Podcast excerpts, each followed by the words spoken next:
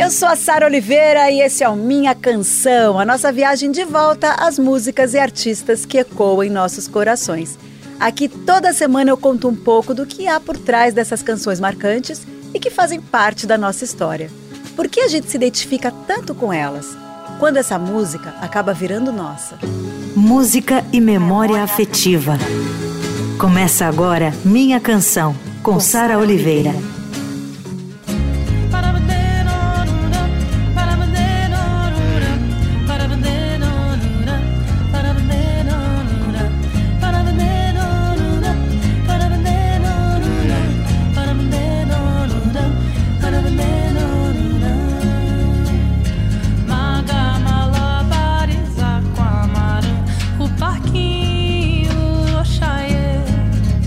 Minha Canção é um programa de memória afetiva, nada mais especial do que começar a nova temporada com ela.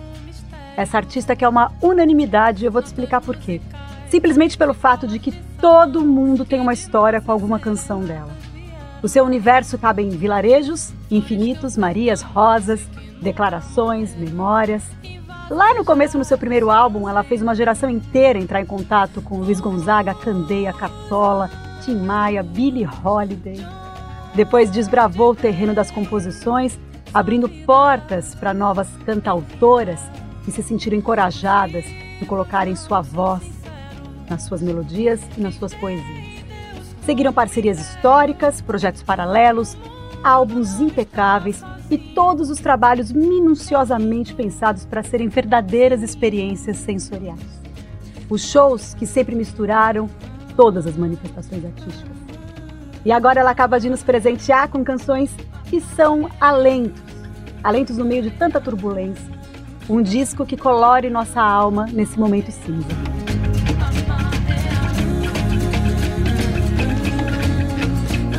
É com muita honra que eu digo que o Minha Canção estreia a sua nova temporada com Marisa Monte. Ah, é, obrigada, Sara. Obrigada, é um prazer estar aqui com você nessa temporada nova, estreando, abrindo essas portas para esse novo momento do Minha Canção. E queria agradecer pelo convite, começar saudando também todo mundo que está ouvindo a gente, dizendo que é um prazer para mim estar aqui reencontrando você.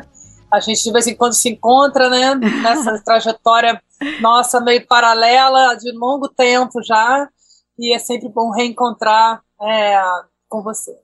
Ah, para mim é super emocionante. Você sabe que é, vai ao ar. A gente, primeira vez que a gente está fazendo online, tá, Marisa? Eu nunca recebi um convidado online, eu sempre fiz presencial e por conta da pandemia eu estava fazendo apenas homenagens, não estava gravando com convidados.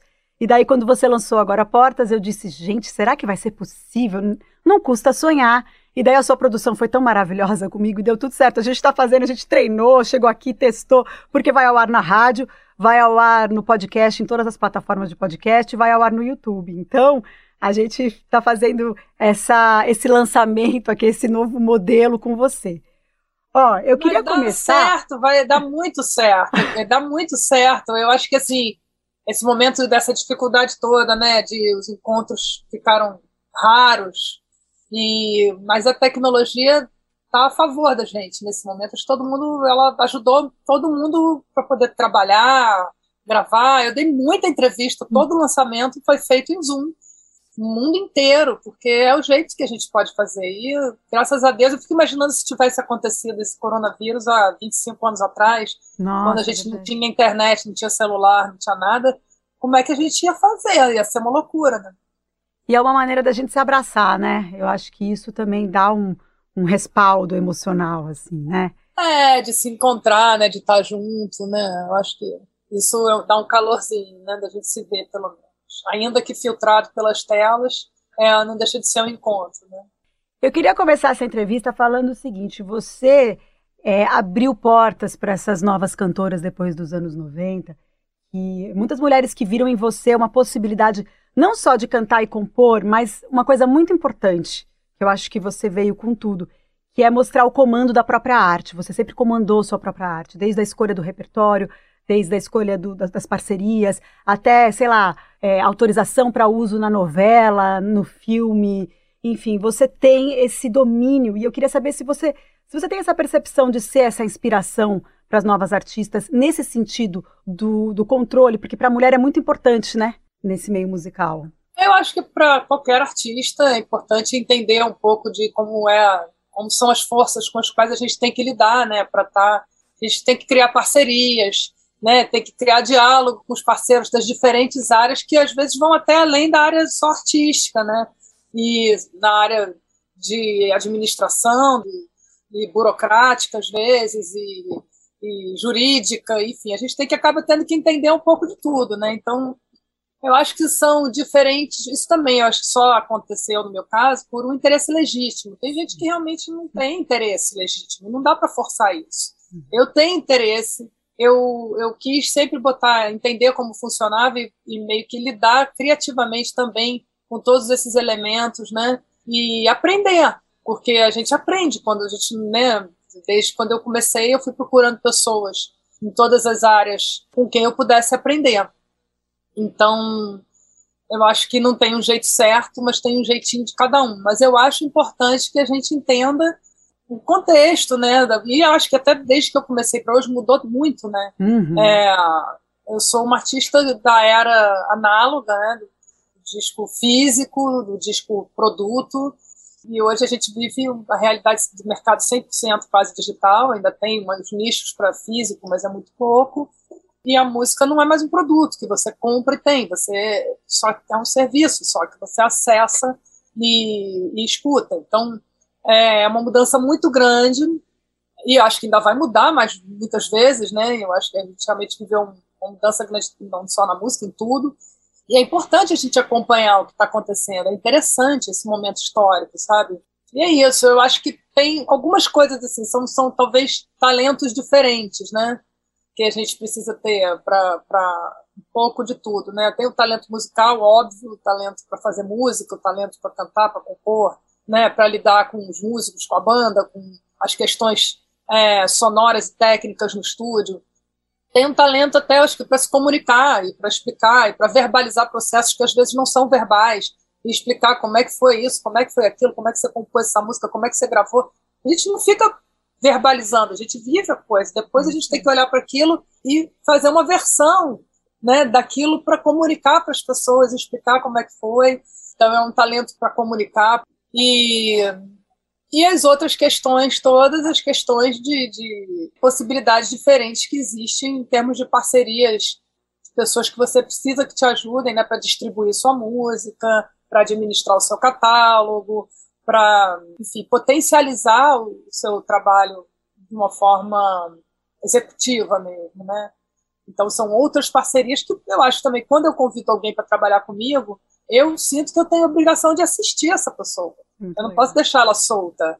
Eu tenho que falar o que eu quero, eu tenho que falar como eu sou, porque não tem um jeito certo, tem um jeito de cada um. Então cada um tem do seu jeito. Então eu me interesso de acompanhar o trabalho de todo mundo, de bater bola com todo mundo, e com isso eu vou aprendendo. Eu acho que tem esse trabalho de produtora, né, que também é um trabalho que desde desde os meus desde os discos com arte ali, eu comecei a me envolver na produção dos meus próprios discos, depois produzi Carlinhos, depois produzi a Velha Guarda, produzi o, o Argemir é um trabalho que não tem visibilidade nenhuma para o público, as pessoas não sabem o que é um trabalho de produtor musical, e é um trabalho, é um outro tipo de, de de atividade paralela. Né, eu fui desenvolvendo um desenvolvimento na minha carreira, acho que não foi assim linear, ele foi alargando, sabe, as formas de, de atuar na música.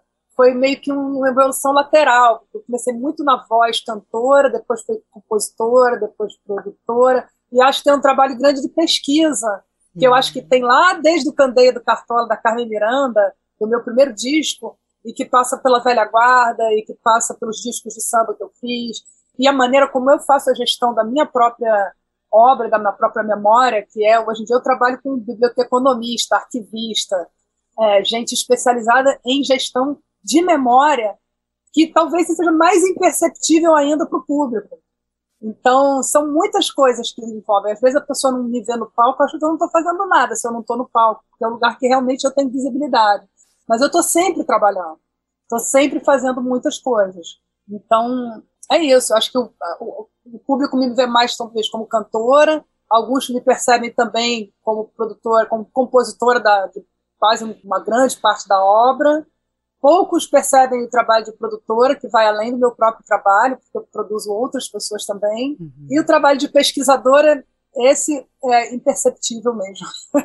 Olha, vou te dizer que para gente que trabalha com música, isso é super nítido, assim. Eu acho que você é um dos maiores exemplos de que a música vai além do entretenimento, sabe? Para mim isso é muito claro, é. assim. Para mim, quem está por perto, assim, toda vez que a gente fala Marisa Monte, a gente tem essa noção da força da mulher no, no, no mercado fonográfico, que é uma coisa super importante, de uma maneira muito ampla, muito ampla, como você acabou de falar. Veja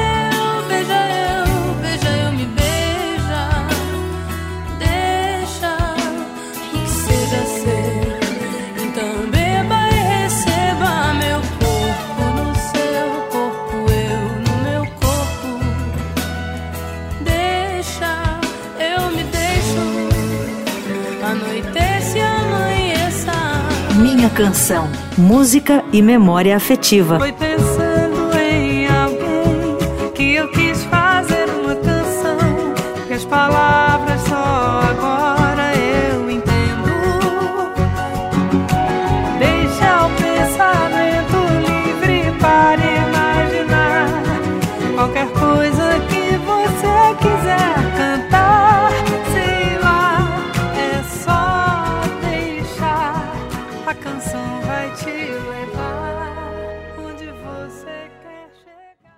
Você diz na canção quanto tempo, a canção vai te levar onde você quer chegar.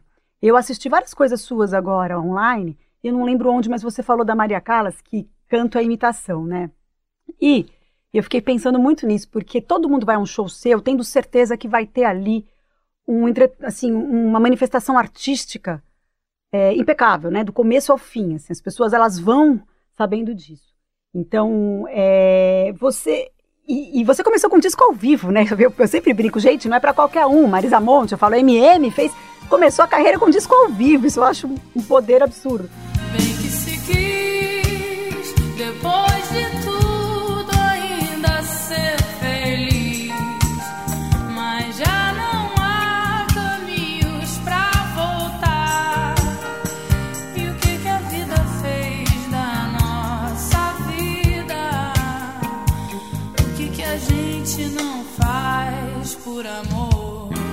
Eu queria saber se você sente que você gera na audiência esse desejo de cantar junto com você, esse desejo de entrar na hora que você vai entrar. Eu acho isso. Você é uma mulher que tem um comprometimento tão forte com o show, você é uma mulher de show, né? E, e você sente isso da, da audiência? Eu sinto, porque acho que hoje em dia essas músicas já não são mais minhas, né? Elas são. As pessoas se apropriaram delas, elas são da vida das pessoas e cada um. Quer dizer, elas abrem um canal para um imaginário de, de, de memórias e de passagens das vidas das pessoas que eu nem posso imaginar.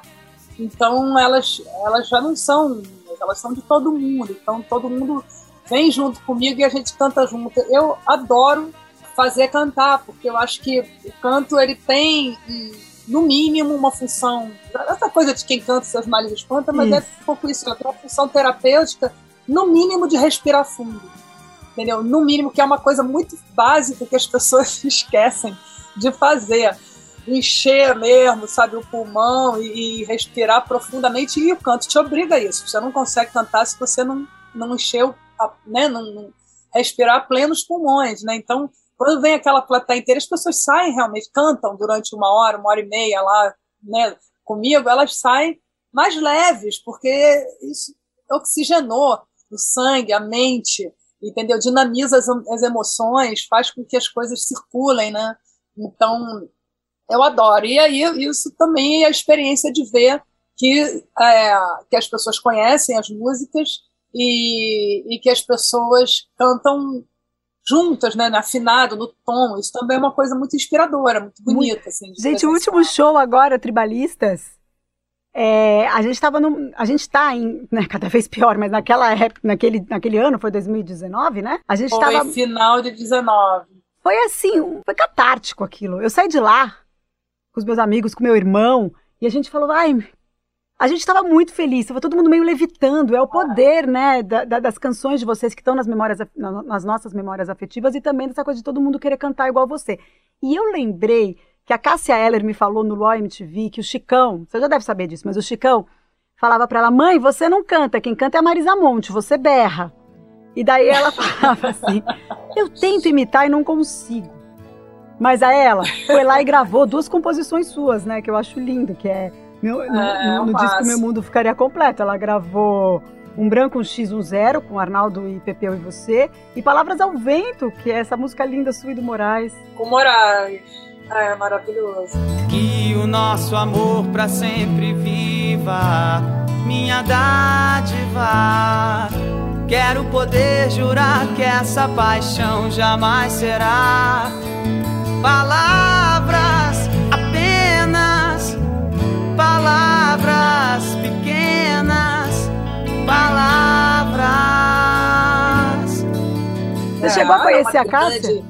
Pessoalmente? Muito, muito, muito. E era uma grande cantora, uma grande intérprete, uma grande artista, muito, muito. Então, assim, a gente se encontrava. Eu ficava. A Cássia. A, eu ficava impressionada do, com o fato da Cássia não compor, né? Então eu ficava provocando ela para me mandar melodias, que eu queria fazer música com ela. E eu ficava, Cássia, tem essa coisa, né? A cantora que não compõe, ela fica pedindo repertório, tentando conseguir. Eu falei, Cássia, tocava todos os instrumentos, cantava pra caramba. E eu falei, Cássia, me manda aí. Ela me mandou umas melodias, a gente chegou a fazer uma música, começar uma música com uma melodia dela bem bonita mas não está totalmente pronta, mas bem bonita. Mas que legal isso, um dia, soube. Um Quem dia sabe? talvez. Quem é. sabe? E a gente falou aqui do Chicão, e eu vou te mostrar uma coisa rapidinho, bem rapidinho. Eu tenho uma filha de 8 anos, que é a Chloe. Tem o Martim de 4 e a Chloe de 8. E a Chloe, ela te imita. Então, só queria que você ouvisse oh. para você entender o que, que é, é, é, essa coisa de te imitar, que delícia que é. Vamos, vamos pôr o trechinho. Calma, calma, calma, calma,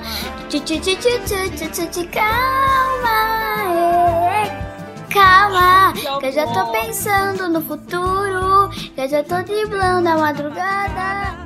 Eu amo tchu tchu tchu tchu tchu tchu. É muito Marisa. Ai, que amor. Que amor. Com, com três aninhos ela aprendeu a cantar Borboleta. Foi a primeira canção que ela cantou que é sua. Ai, que linda. E eu acho linda. Pois é, não. Mas, assim, os professores, quem, assim, o canto realmente, assim, eu acho que a pessoa que canta bem, ela ouve bem. Entendeu? Porque, primeiro, é uma coisa de percepção. E aí você conseguir fazer parecido, cantar junto. Então, eu aprendi a cantar antes mesmo de começar a estudar. Comecei a estudar com 14, mas eu antes, eu cantava junto com os LPs, né? Então, eu aprendi a cantar isso com a Elis, com o Milton, com o Caetano, com o Gil, com a Gal, com a Maria Bethânia. Eu, eu botava ele e cantava o disco inteiro, Clube da Esquina, então os discos da, né, o, o Acabou Chorar e nem Mato Grosso, Secos e Molhados, entendeu? E eu ia cantando junto e aprendendo a cantar junto, meio que você vai é, exercitando aquele, a percepção eu adoro gente desafinada, né? Eu fico fascinada. Fico fascinada. Eu não posso, a pessoa desafinada, eu fico olhando, tentando entender a lógica e daquilo. Como é que a pessoa. Como é que ela ouve isso? Se ela tá cantando, será que ela ouve assim? Eu fico fascinada. Tem uma, uma amiga que canta super mal, tadinha, eu peço para ela cantar para mim. Eu, eu, quero, eu fico tentando entender, assim, como é que ela. Como é que é, como é que é esse, esse negócio? Porque, eu já me acho assim eu tenho uma percepção sonora boa, mas visualmente eu já acho que eu sou uma percepção. Se eu for desenhar uma coisa assim, fica tudo meio fora de esquadro, sabe? Então eu acho que deve ser parecido. Chloe cantou calma e o Wagner Moura me mandou um depoimento sobre essa canção. Oi, Sarinha querida, minha amiga. Todos nós temos alguma história com alguma música de Marisa, né? Ela já é um artista que que permeia a nossa vida no sentido de, ah, na época que Marisa lançou mais, eu estava fazendo isso, isso, aquilo, outro. Né? É, agora mesmo, Portas, quando saiu, eu estou fazendo essa série em Chicago, muito sozinho ali, né, nos Estados Unidos, a família em Los Angeles, eu estava lá em Chicago só, e o Portas, quando saiu, tô diante de.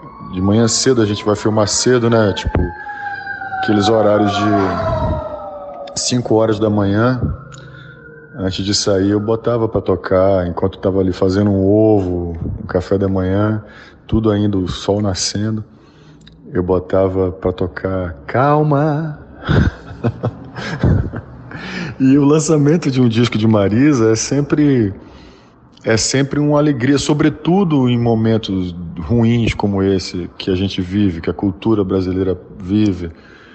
Um, é sempre uma celebração um disco de Marisa Monte, porque aponta para o Brasil que a gente quer, aponta para o Brasil que a gente ama, né? Que é o, esse Brasil que Marisa canta nas, nas, nas músicas dela e da cultura popular brasileira, da sofisticação da cultura popular brasileira.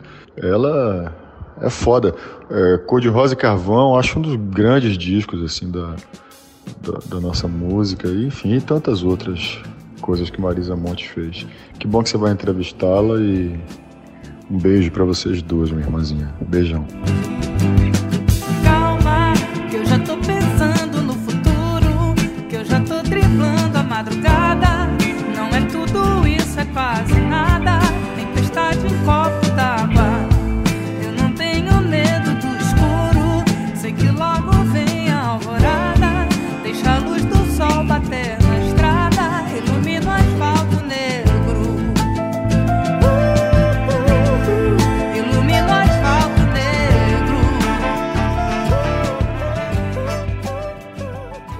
Bonito isso de calma, amenizar a saudade dele da família durante as filmagens, né? Lindo. Vai, beijo para ele. Espero que ele esteja ouvindo a gente.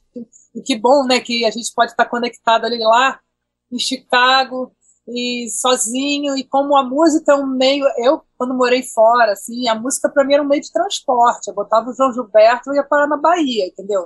E é assim uma coisa que leva você para um lugar que está dentro da gente mesmo, né? Mas que é um lugar que a gente conhece e gosta de estar. Então, a música ela tem essa, essa capacidade de transportar, né, a gente. E que bom que a gente que eu possa estar conectada com pessoas que eu nem imagino em situações que eu nem imagino de alguma maneira através da música fazer com que elas se sintam melhor, né? E, e amenize a saudade ou a dureza do dia a dia de todo mundo, né? E, e que bom que ouvir essas palavras do, do, Wagner, assim, sobre esse momento também que a gente está passando no Brasil, sobre esse momento duro, né, e esse momento de, de, quase um apagão cultural, assim, né, por várias questões, não só, obviamente, pelo, pela pandemia, que impactou de frente, né, todas as atividades com, o público, mas por outras questões de, de, de falta de, de visão mesmo do governo, da riqueza para não uma riqueza imaterial, mas da riqueza material que a uhum. arte significa para o país, da força econômica que a cultura brasileira e que a cultura rica como o Brasil é, pode significar para esse país com tanto desemprego, com tanto problema econômico, o quanto, o quanto ele deveria se aliar à arte para gerar é, trabalho, emprego, riqueza, imposto, e como, né, imagina os festivais, os carnavais, os, as feiras literárias e tudo que o, a, tudo a gastronomia, o turismo, tudo isso sendo fomentado em vez de ser é, desestimulado. Né? Então, assim, a gente, acho que a gente vive uma, uma sobreposição de crises que afeta muito a, a atividade cultural, mas eu acho que é um momento exatamente de reafirmar a importância disso tudo eu fico muito feliz de ter conseguido produzir durante a pandemia, de ter uhum. conseguido botar no mundo é, e, e, lançar um disco durante a pandemia. Eu acho que é um momento que é importante afirmar a importância da, da atividade cultural no Brasil, não só como valor né, imaterial, mas como algo que realmente nos interessa como geração de, de riqueza.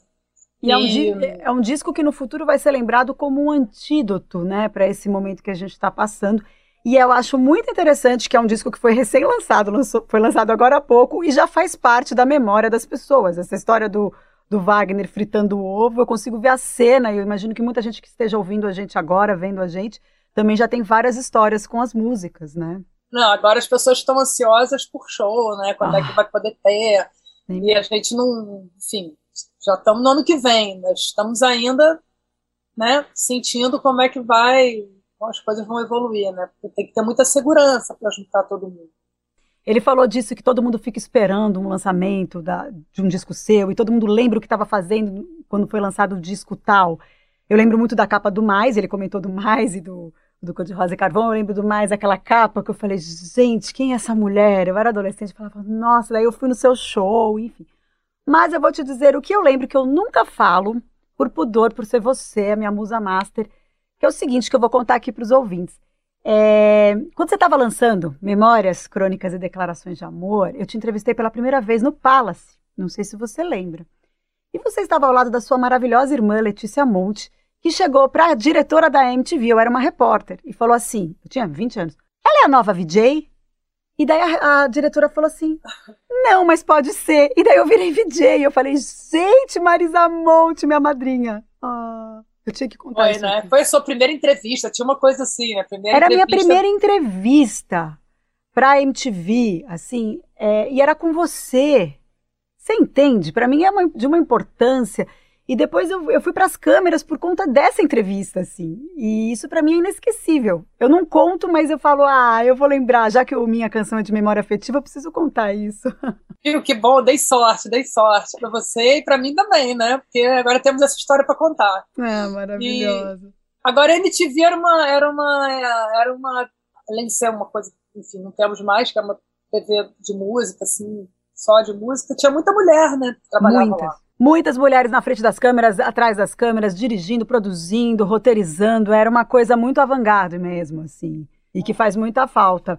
Meu peito agora dispara, vivo em constante alegria. Meu amor que está aqui, amor,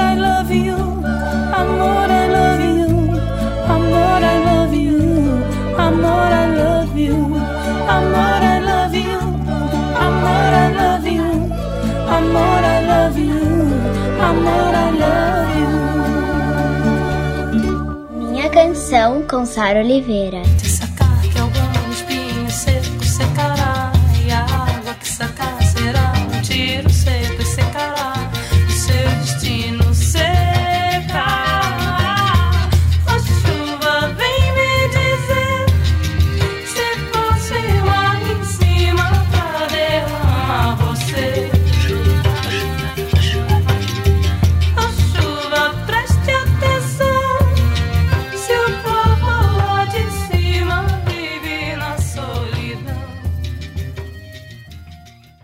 Você ouve Minha Canção, com Sara Oliveira.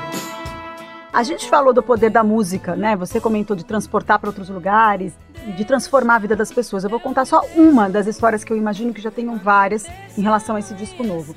É, eu tenho um outro programa chamado Nós, que eu apresento com a Roberta Martinelli, que é sobre relações humanas. E as pessoas contam suas histórias, tá? É todo tipo de relação humana.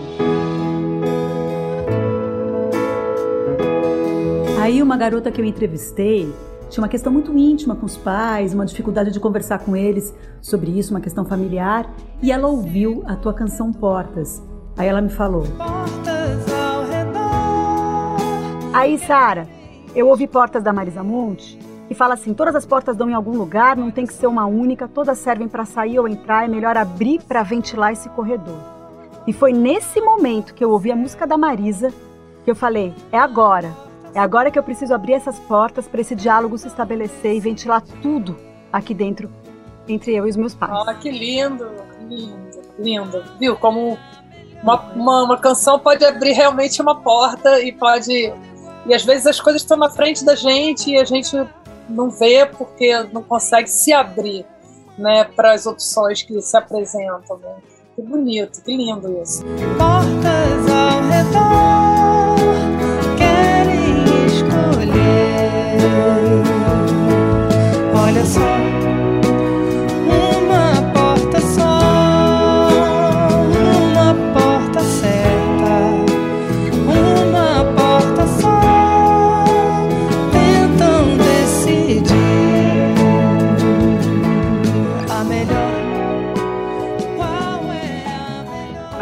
bonito quando uma música ela vai lá e ela tem esse poder e, e dá esse impulso para a pessoa. é, encoraja, né? Não, mas e o quanto que a gente aprende, dizer, eu acho que as músicas que eu, quanto que eu aprendi de mim mesma, né, autoconhecimento, sabedoria através das músicas, e aí Cartola, A Velha Guarda, sabedoria, entendeu? Então, assim, o quanto que as músicas realmente elas transmitem as experiências né, dos, dos autores e, e, o saber dos autores e, e perpetuam isso para gerações na frente, às vezes em forma de crônica, às vezes em forma de depoimento, é, mas o quanto isso eu acho que ajuda a gente a, a se conhecer também, né? Claro. Às vezes a gente, a gente não sabe muito bem o que, que a gente está sentindo e uma música traduz para gente, entendeu? Então isso a gente vê muito, assim. E eu tenho muitos relatos, né, esses anos todos, sobre pessoas que se relacionam com músicas, ou pessoas que tiveram problemas de saúde, e o quanto a música ajudou elas, ou pessoas que passaram por dificuldades e a música foi um, um suporte, né, às vezes para né, ajudar a suportar momentos insuportáveis. Então, é por isso um pouco que eu quis tanto estar ativa e lançar um disco, assim, apesar das dificuldades de produzir nesse momento, eu achei que eu me senti foi estimulante também, por outro lado, eu me senti, eu senti que era que era um momento propício, sabe? por isso, por essa função terapêutica, por essa função de autoconhecimento, por, por eu acho que por estimular a, a, imaginação, porque quando a gente ouve um, cada um faz seu filme na cabeça, igual quando a gente lê um livro. É isso aí. Cada um imagina os seus personagens, imagina o seu cenário, a sua cidade, a sua, sua natureza, sua, tudo que está sendo descrito, cada um vai fazer o seu. E é muito importante esse exercício de imaginação para o ser humano. É muito importante. E isso talvez seja, né, as portas é para esse mundo que é um pouco descolado do dia a dia, mas que a gente tem, tem a ver com sonho, que tem a ver com o subconsciente, mas que a gente precisa manter isso nutrido e, e trabalhando, porque o, às vezes o dia a dia só é, não é suficiente, não basta, é muito duro. Muito. E se a gente não. A gente tem que poder sonhar e imaginar. Porque quem sonha e imagina, acho que consegue focar melhor e chegar melhor onde quer, entendeu? Então, eu acho que eu acho que essa é uma, uma grande função assim da arte, né, de propor universos poéticos e universos lúdicos e um espaço para criação e para experiência individual, né, dentro dentro do, das, das obras que estão no mundo, que são para todos, mas cada um tem a sua própria experiência. É só mistério, não tem segredo. Vem cá, não tenha medo. A água é potável, daqui você pode beber.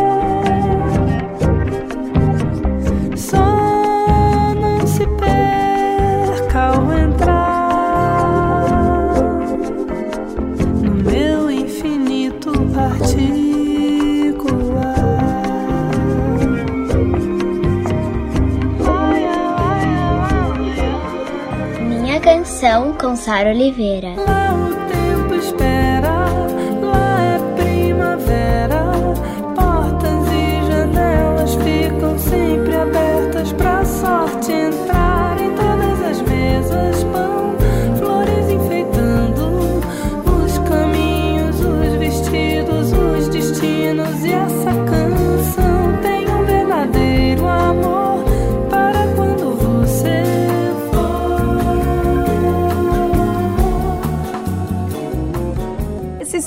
Colaborativo que tem no disco novo, é, nossa, os arranjos, a parceria, as parcerias né, nos arranjos, nas composições, acho uma maravilha Arthur Ver, Verocai com Camelo, Marcelo Camelo, Pretinho da Serrinho, Silva, Arthur Lindsay, Idade, a- né?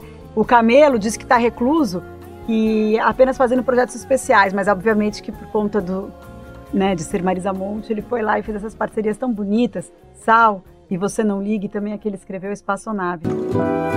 Sabe, sei lá, só pode ser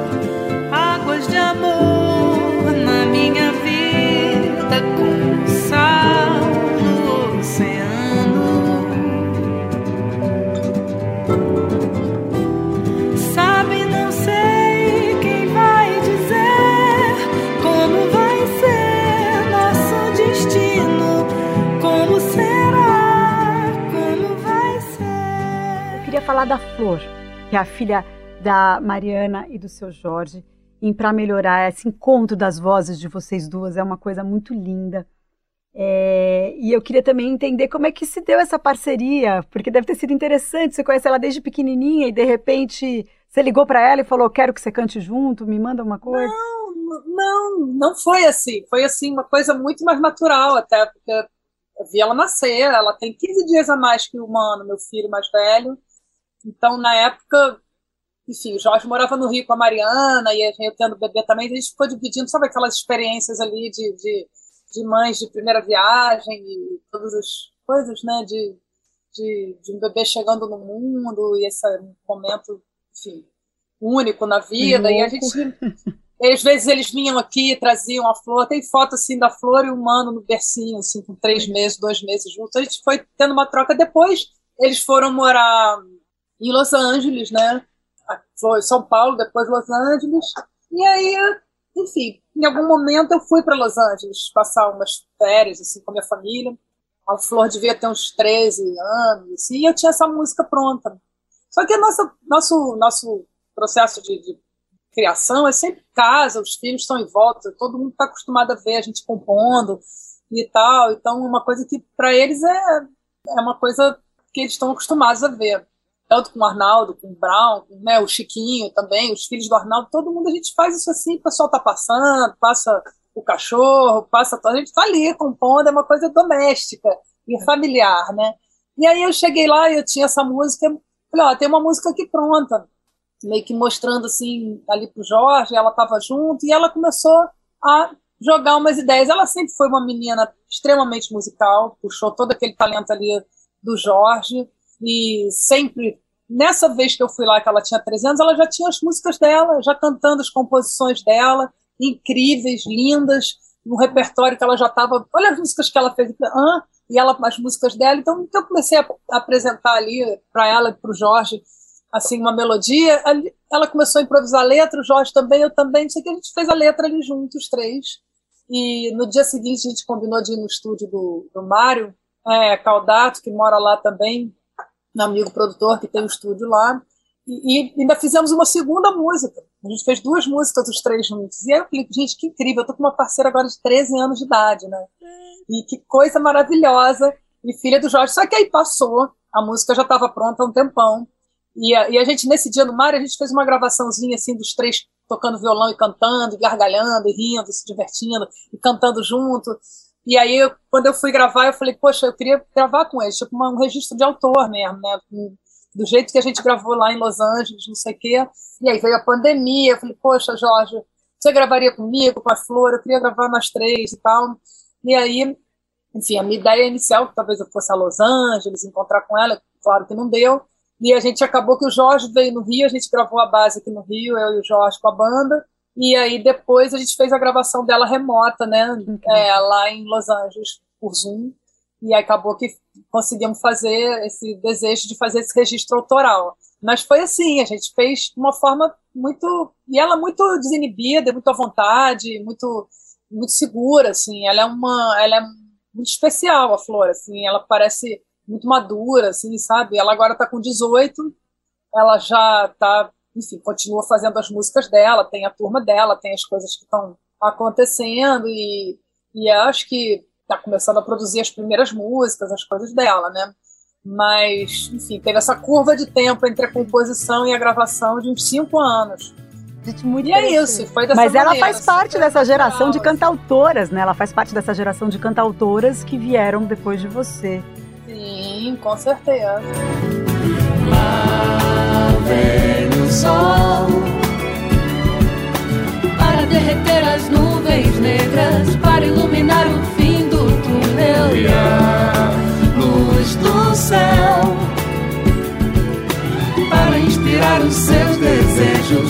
Fazer você encher o peito e cantar.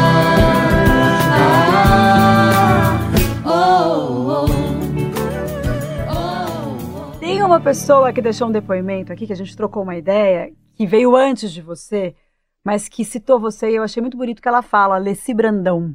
Cantoras e compositoras nós temos muitas. Por exemplo, eu conheci Dolores Duran, Maísa, da, da época né, que, que eu cresci ouvindo. Mas, após isso, conheci Sueli Costa também, uma grande compositora que pouca, poucas pessoas é, é, falam, que ela é, mais, ela é mais de MPB mesmo. Né? No samba, a grande Dona Ivone Lara, que para mim foi a grande rainha compositora né, do, do Império Serrano. Temos também algumas é, compositoras de, de escola de samba. Eu lembro, por exemplo, de Giza Nogueira, irmã do João Nogueira, que foi uma grande compositora, amiga minha também. E em relação a Marisa Monte, eu tenho o prazer de dizer que em vários shows meus, inclusive shows de aniversário de cidade, um público muito grande, eu cantei Velha Infância, cantei em ritmo de samba canção, ah. e é uma música que eu gosto muito, ela me remete a tantas coisas assim, coisas boas, coisas inclusive de família, porque crianças na minha, da minha família gostam dessa música, cantam essa música. Então, para mim, é um, um, prazer muito grande poder ter sido intérprete de uma música que a Marisa Monte também é compositora. Gente, que emoção, que lindo. Que lindo. Agora você veja, ela cita na geração anterior a dela, você conta nos dedos. Né? A Maísa, Dolores, a Dorivone, e aí, né, Sueli Costa, mas assim, muito pouca gente, assim. E se você for ver, né, vai pegar a Dalva de Oliveira, a Carmen Miranda, Chiquinha elas Gonzaga. eram intérpretes. Ah, Chiquinha desculpa. Gonzaga Era, era eu achei que você fosse falar de compositora. compositora, desculpa, desculpa. Não, essas todas eram só cantoras. só a- cantoras, a é. Carmen, a Dalva, Aham, aham. a Elisete, a Ângela Maria, grandes cantoras, elas não produziam o próprio repertório. Eu acho que essa mudança ela começa a acontecer de uma forma mais abrangente, assim, saindo da exceção, a partir dos anos 70, e eu acho que grande, grande é, eu acho que a grande pioneira, assim, que eu acho que inspirou a mim muito e muita gente, foi a Rita, né? Porque ela é aquela mulher que produziu realmente os álbuns inteiros dela, ela compunha tudo, Uhum. um repertório incrível, e aí a partir dali a Marina, e aí depois algumas pessoas já ali do movimento meio, né, Rock Brasil, sei lá, Paula Toller, não sei o que, até chegar aqui Adriana, eu, a Zélia e, e a minha geração, quase todas. né? Hoje em dia você conta nos dedos quem não compõe, Uhum, né? uhum. Então. Eu acho lindo quando ela diz assim: é um prazer para mim interpretar uma composição de Marisa. Ah, eu, eu também fiquei arrepiada de Ah, ouvir lindo, Leci. E, lindo, e antigamente lindo. E, assim, muitas. Que bonito esse trânsito, entendeu? Isso, Porque ela é uma cantora. ponte. Ela é uma, exatamente, ela, ela, o universo dela é do universo do samba, e como ela tem também abertura para cantar no ritmo, do jeito dela, uma música que é uma música que não é originalmente uma música em três, é uma música que originalmente não é, não seria, né? A gente não imaginaria dentro do repertório dela. Então, que bonito, né? Que ela poder ter essa abertura e que bonito esse repertório poder transitar entre esses mundos, né? E, as ela faz isso por um valor de afeto. Isso que eu acho bonito. Ela faz isso, porque Isso. ela tem uma relação de afeto com a canção. Por isso que ela escolhe, né? Sim. Por causa da família, das que crianças. bonito ser uma canção que é transgeracional É. também. Uma É canção isso que aí. fala que quem ela se sente conectada com crianças através dessa música. Então, que bonito também a obra poder transitar entre as gerações e entre os estilos e se comunicar com, com pessoas de, das mais diferentes vertentes. assim. Lindas as palavras dela, mando um beijo pra ela também. de ficar com você. Meu riso é tão feliz contigo. O meu melhor amigo é o meu amor.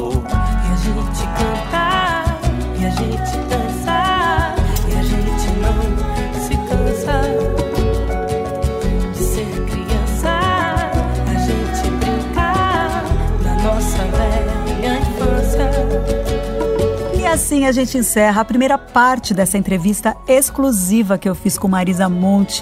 Marisa Monte maravilhosa, abrindo a nona temporada do Minha Canção. Que honra!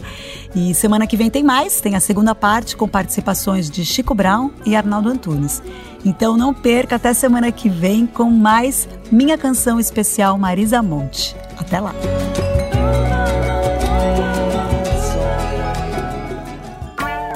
Você ouviu Minha Canção, com Sara Oliveira.